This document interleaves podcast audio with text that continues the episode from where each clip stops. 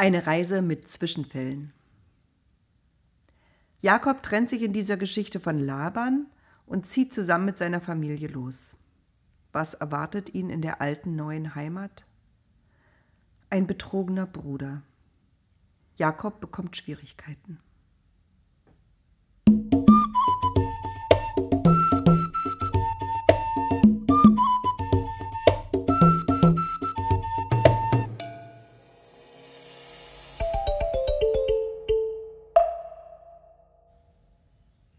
Natürlich konnte es nicht geheim bleiben, dass Jakob mit Lea und Rahel, mit den Mägden und allen seinen Kindern geflohen war und dass er riesige Herden mit gescheckten und dunklen Tieren mit sich geführt hatte, auch Kamele und Esel. Drei Tage dauerte es, dann erfuhr Laban davon. Laban tobte. Er holte seine Brüder zusammen, sie nahmen die schnellsten Kamele und jagten Jakob und seiner Familie hinterher. Schnell wie der Wind kamen sie voran. In einer Nacht hatte Laban einen Traum. Er träumte, der Gott Abrahams und Isaaks spräche zu ihm und sagte, Bald wirst du Jakob treffen. Ich weiß, du bist wütend, Laban, aber pass auf. Du sollst freundlich reden mit Jakob, sonst wird es dir schlechter gehen. Laban vergaß diesen Traum nicht. Er und seine Brüder ritten weiter. Am siebten Tag hatten sie Jakob auf dem Gebirge Gilead eingeholt. In aller Ruhe errichteten sie ihre Zelte in der Nähe von Jakobs Zeltlager. Noch am selben Abend stellte Laban Jakob zur Rede. Was hast du getan? Du hast mich betrogen, hast meine Töchter entführt, als wären sie Gefangene. Warum bist du heimlich geflohen wie ein Dieb? Du hättest es mir sagen können, dass ihr gehen wollt. Ich hätte dich mit Freuden ein Stück begleitet. Wir hätten Musik zu eurem Abschied gespielt und Lieder gesungen. Ich konnte meine Töchter und meine Enkel nicht einmal in die Arme nehmen und ihnen einen Kuss geben. Du bist merkwürdig, Jakob. Er schwieg. Jakob schwieg ebenfalls. Er glaubte Laban nicht, was er sagte. Laban sah sich um, er sah die Zelte Jakobs, er sah die Berge ringsumher, dann fuhr er fort. Ich bin mit ziemlich vielen Männern hierher geritten. Wir könnten euch daran hindern, weiterzuziehen. Er machte eine Pause. Aber letzte Nacht hatte ich einen Traum. Der Gott deiner Väter, und es ist wohl auch dein Gott, der dich beschützt, erschien mir heute Nacht im Traum. Er sagte zu mir, Du sollst nicht anders als freundlich mit Jakob reden. Das tue ich jetzt. Aber eines verstehe ich nicht. Wenn du dich so sehr sehnst nach deiner Heimat, warum hast du mir dann meinen Hausgott gestohlen, der mir immer Glück gebracht hat, sogar in den Jahren, als du bei mir gelebt hast? Jakob antwortete ganz offen. Ich fürchtete mich. Ich dachte, du würdest deine Töchter bei dir behalten wollen und sie nicht mit mir ziehen lassen. Aber dieser Hausgott, von dem du sprichst, ich weiß nicht, was du damit meinst. Wenn du willst, such ihn. Bei wem du ihn findest, der soll sterben. Denn er wusste nicht, was Rahel getan hatte. Laban begann gleich mit der Suche. Er ging in das Zelt, in dem die Mägde wohnten, durchwühlte alles. Nichts blieb da, wo es vorher gelegen hatte. Es herrschte eine schreckliche Unordnung. Als nächstes betrat er das Zelt Leas. Sie verließ das Zelt traurig, sie konnte nicht mit ansehen, dass ihr Vater ihre Sachen durchwühlte. Mit hängendem Kopf und tränenden Augen hockte sie vor dem Zelt und hoffte, dass diese schreckliche Szene bald ein Ende haben würde. Auch dort fand Laban nicht, was er suchte. Rahel wusste, dass ihr Vater nun in ihr Zelt kommen würde. Sie hatte genug Zeit, den Hausgott zu verstecken. Es war eine kleine Statue aus Bronze, so klein, dass sie ihn fast mit einer Hand umschließen konnte. Also legte sie ihn unter ihren Kamelsattel, der ihr als Hocker im Zelt diente, und setzte sich darauf. Sie erschien Laban leidend, als er das Zelt betrat. Auch ihre Sachen durchwühlte er. Rahel schwieg. Sie saß ganz still und schien gelassen. Nach einer Weile sagte sie kühl Ich sollte aufstehen und dich begrüßen, Vater, aber wie du siehst, geht es mir nicht gut. Ich habe Kopfschmerzen, mir ist schwindlig. Ich fürchte in Ohnmacht zu fallen, sobald ich stehe.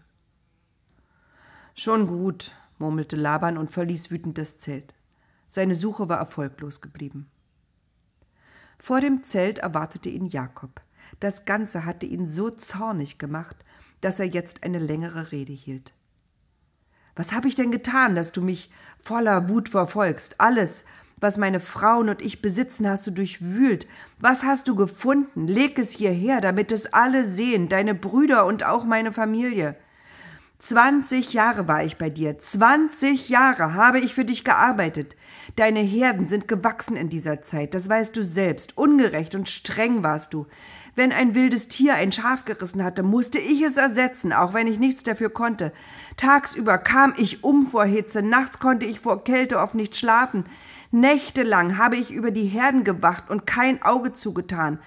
Zwanzig Jahre, vierzehn, damit ich deine Töchter heiraten darf, sechs Jahre, damit ich meinen Lohn mir selbst verdiene, die Herden, die du mir versprochen hattest, Herden von dunklem und geschecktem Vieh, Immer wieder hast du den Lohn verändert. Immer wieder hast du mich vertröstet und betrogen.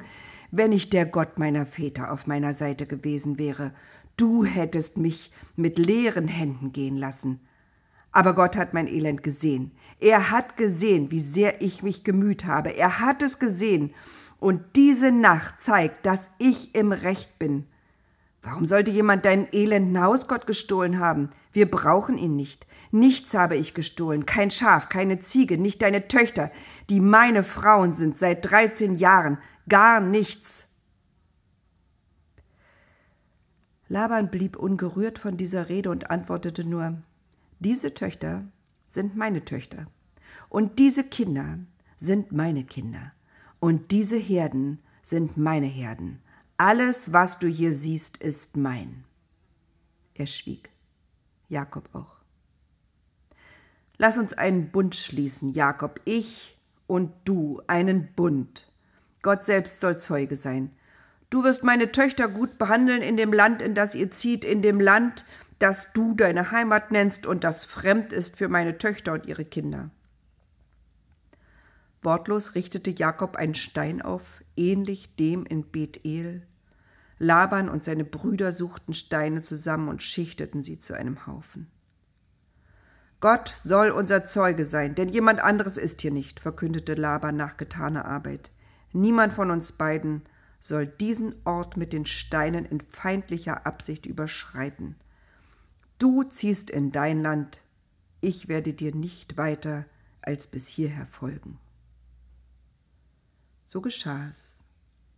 Der Mond war aufgegangen, von den entfernten Bergen her heulten die Wölfe, die Hirten bewachten die Herden, ein Feuer war angezündet worden. Die Frauen hatten Essen gekocht, einträchtig saßen sie alle am Feuer und wärmten sich. Dies war der Abschied. Am nächsten Morgen standen Laban und seine Begleiter früh auf. Laban küsste seine Enkel und Töchter und segnete sie. Dann kehrte er nach Hause zurück. Jakob aber zog seinen Weg. Es war eine richtige Karawane. Langsam kamen sie nur voran. Jakob wurde auf diesem Weg immer schweigsamer. Er hatte Angst, Angst vor Esau. Wie würde der ihm begegnen? Wäre seine Wut verflogen nach zwanzig Jahren? Würde er sich an ihm rächen wollen? Jakob grübelte. Schließlich entschloss er sich, Boten vorauszuschicken in das Land, in dem Esau jetzt lebte.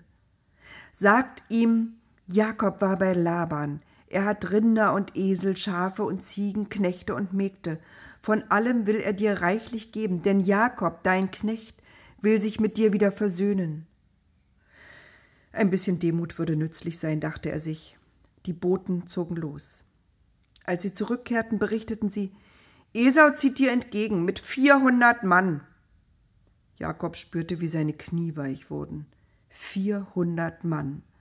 So groß war die Wut Esaus noch.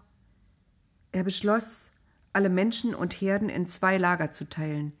Sollte Esau das eine Lager verwüsten, dann wäre immer noch die Hälfte gerettet. Sie waren schon weit gekommen. Ein Fluss nur trennte sie von dem Land, in dem Esau jetzt lebte. Ein Fluss mitten in einem steinigen, wilden Gebirge. Dieser Fluss, der Jabok, musste noch überwunden werden. Dann würde er Esau wiedersehen. Wieder erinnerte sich Jakob an das Versprechen, das Gott ihm gegeben hatte, dass er Gott abgerungen hatte in Bethel, wo er den Himmel offen gesehen hatte. In der Nacht redete er zu Gott. Du hattest mir etwas versprochen, Gott. Du hattest gesagt, zieh in das Land deiner Verwandten, ich will dich segnen. Als ich von hier loszog, hatte ich nicht mehr als diesen Wanderstab, den ich immer noch benutze. So vieles habe ich nun mit zurückgebracht. Frauen und Kinder, Herden von Tieren, prächtige Zelte, Decken und Hausrat, zwei riesige Zeltlager voll. Aber ich habe Angst. Was hilft mir das alles, wenn Esau noch wütend auf mich ist? Er kann mich zerstören. Du hast selbst gesagt, Gott, ich will dich segnen und dir Gutes tun. Du wirst Nachkommen haben wie Sand am Meer. Gott aber schwieg der Himmel öffnete sich kein zweites Mal. Jakob musste sich etwas einfallen lassen. Er beschloss, seinen Bruder mit einem großzügigen Geschenk zu besänftigen. Aus seinen Herden suchte er 200 Ziegen, 20 Böcke, 200 Schafe und 20 Widder, 30 Kamele mit ihren Jungen, 40 Kühe, 10 junge Stiere, 20 Eselinnen und 10 Esel, lauter kräftige und gesunde Tiere. Die übergab er ein paar Knechten und ermahnte sie folgendes zu sagen, wenn Esau sie treffen würde. Esau, sieh her, dein Knecht Jakob kommt hinter uns, nimm dies, er schenkt dir das alles. Dann schickte er die Knechte los, er aber blieb im Lager. Mitten in der Nacht stand er auf, weckte auch Rahel und Lea, die beiden Mägde und alle seine Kinder und stieg mit ihnen zum Flusstal des Jabok hinunter. Es war ein reißender Fluss, der die Berge hinunterschoss, zwischen Felsbrocken bildeten sich gefährliche Strudel. Eine Stelle gab es, da war das Flusstal breiter, das Wasser war flach und floss langsam dahin. Hier konnte seine Familie ohne Gefahr den Fluss überqueren, wie auch schon die Knechte und Mägde zuvor mit den Tieren. Willst du nicht mitkommen? fragte ihn Rahel mit besorgtem Blick, als sie mit Josef an der Hand in der Mitte des Flusses angekommen war, wo Jakob die ganze Zeit im eisigen Wasser gestanden hatte. Er kümmerte sich darum, dass alle heil ans andere Ufer gelangten. Jakob schüttelte leicht den Kopf. Ich komme gleich, antwortete er, nahm Josef für einen Moment auf den Arm und küsste ihn auf die Stirn. Mach dir keine Sorgen. Er ging zurück er wollte allein sein. Zwanzig Jahre war er weg gewesen, zwanzig Jahre, die so ausgefüllt waren mit Arbeit und Sorgen, mit der Liebe zu Rahel und zu seinen Kindern, besonders zu Josef. Er hatte gar keine Zeit gehabt, über sein Leben nachzudenken. Alles war so selbstverständlich gegangen. Jeder Tag war schnell vergangen. Aber jetzt, wo er zurückkam, bedrängten ihn die Erinnerungen an seine Mutter Rebekka, ob sie noch lebte, an seinen Vater, den blinden, uralten Isaak, den er im Zelt zurückgelassen hatte, vor allem aber an seinen Bruder Esau. Wie sollte er ihm gegenübertreten? Würden die Geschenke die Wut bändigen, die Wut über den betrügerischen Bruder? Er konnte nicht rückgängig machen, was er getan hatte, er wollte es auch gar nicht rückgängig machen. Ohne seine Flucht hätte er nie Rahel getroffen. Sie war sein Glück, sein Ein und alles. Immer noch stand er am Flussufer. Das Wasser rauschte. Die Felsen nahmen in der Dunkelheit bedrohliche Formen an. Ohne einen Laut von sich zu geben, sprang eine Gestalt Jakob an. Ein Mann? Ein Engel? Jakob bekam kaum Luft. Er musste sich wehren, wollte er nicht untergehen.